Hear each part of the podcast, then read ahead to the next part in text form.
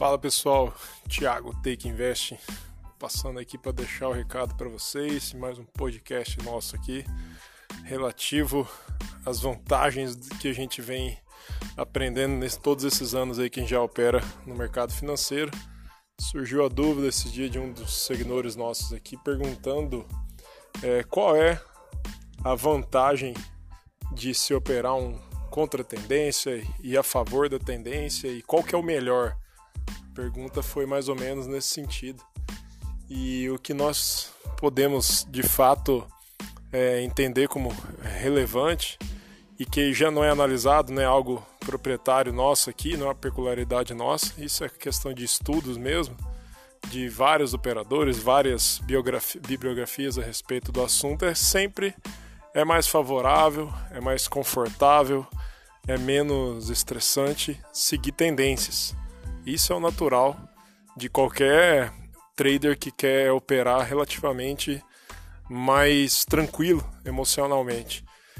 Porque, pessoal, a tendência ela tende a revelar a direção que o mercado está indo e faz aquela, aquele movimento conhecido como movimento de manada, né? Então, além dos próprios big players que dão a direção no mercado, é natural que quando há movimento do preço em uma direção por um determinado tempo, dependendo do gráfico, a gente consegue ver formação de canais de, de tendência de alta, canais de tendência de baixa, é, time frames maiores, diário, 60 minutos.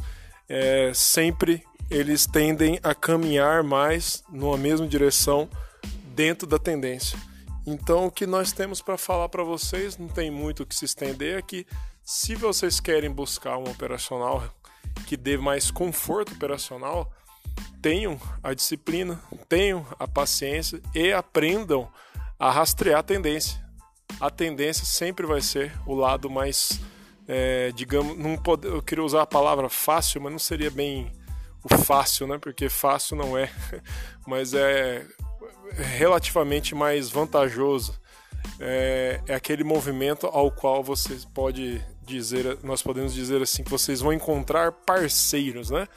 Aqui na Take nós temos o nosso método, a gente tem o costume de fazer essa essa brincadeira na hora que a gente está ali fazendo a nossa leitura de fluxo, em dizer, bom, eu quero entrar nessa, nessa operação, eu quero entrar nesse trade, estou à espera de algum parceiro, né? Quando a gente usa esse jargão, esse linguajar, nada mais é que a gente está esperando um movimento no fluxo a favor do movimento que nós estamos é, rastreando ali, né?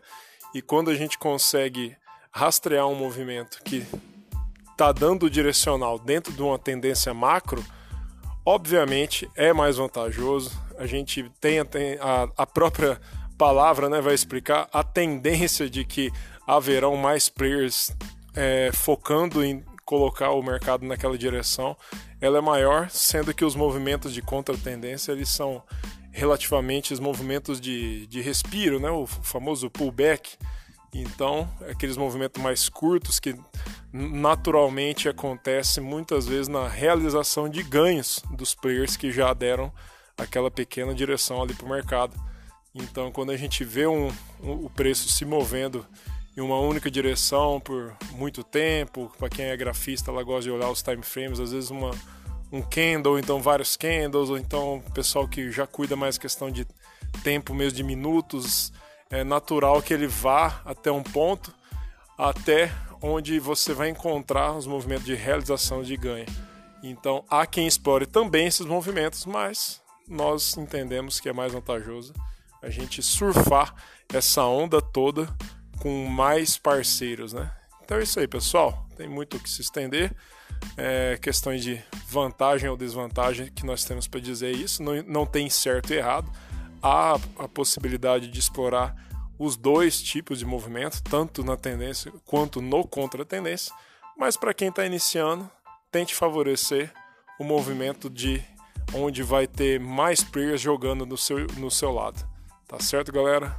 Valeu e até a próxima.